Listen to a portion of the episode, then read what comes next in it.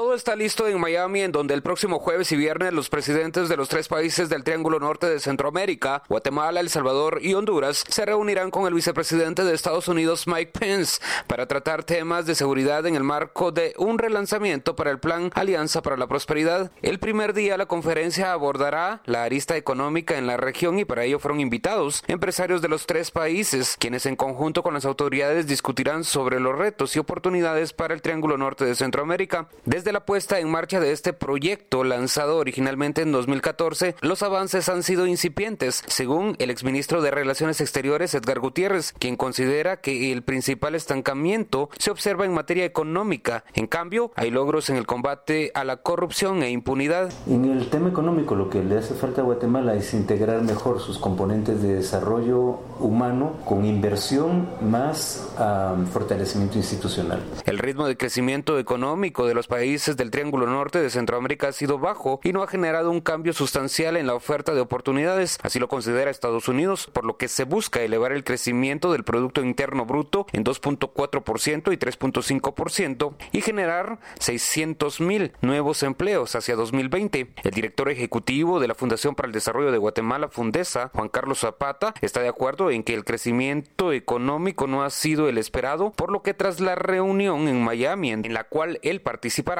se espera crear estrategias para dinamizar la economía, mejorar la infraestructura del país y potenciar las alianzas público-privadas que permitan generar empleo y desarrollo. Eh, y lo que vemos es en las últimas resoluciones de las Cortes un retroceso hacia la certeza jurídica.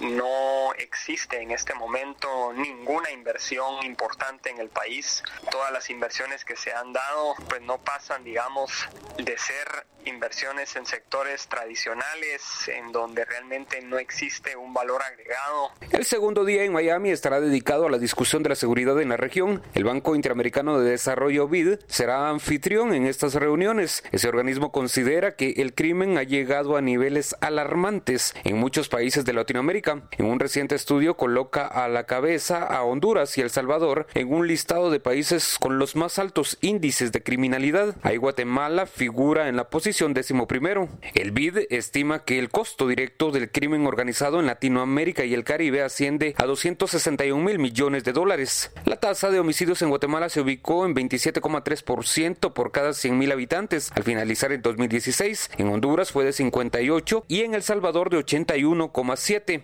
Aunque el exministro de Gobernación Francisco Jiménez asegura que existe una mejor coordinación en las instituciones de seguridad que según él ha permitido reducir los índices la delincuencia aún genera temor y desplazamiento. En el pasado reciente, cómo es que algunas colonias en Villanueva fueron casi abandonadas por la gente y muchas de esas casas ocupadas por las pandillas por el tema de la extorsión y la violencia. Entonces Estados Unidos dice, si esto es así, hay una razón, hay una causa del tema migratorio que es muy fuerte y es que ese desplazamiento ya no solo es interno, que de seguro es un desplazamiento migratorio hacia Estados Unidos.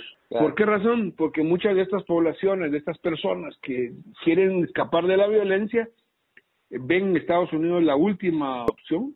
¿Y esto qué significa? Estados Unidos siempre ha dicho, eso significa que el los estados no están respondiendo a las exigencias y a la realidad de la gente. Estados Unidos asignó para este año 655 millones de dólares de apoyo para la región centroamericana para abordar los temas asociados con la migración. Este presupuesto refleja una disminución de 95 millones respecto de 2016. Henry Bean, Radio con Criterio.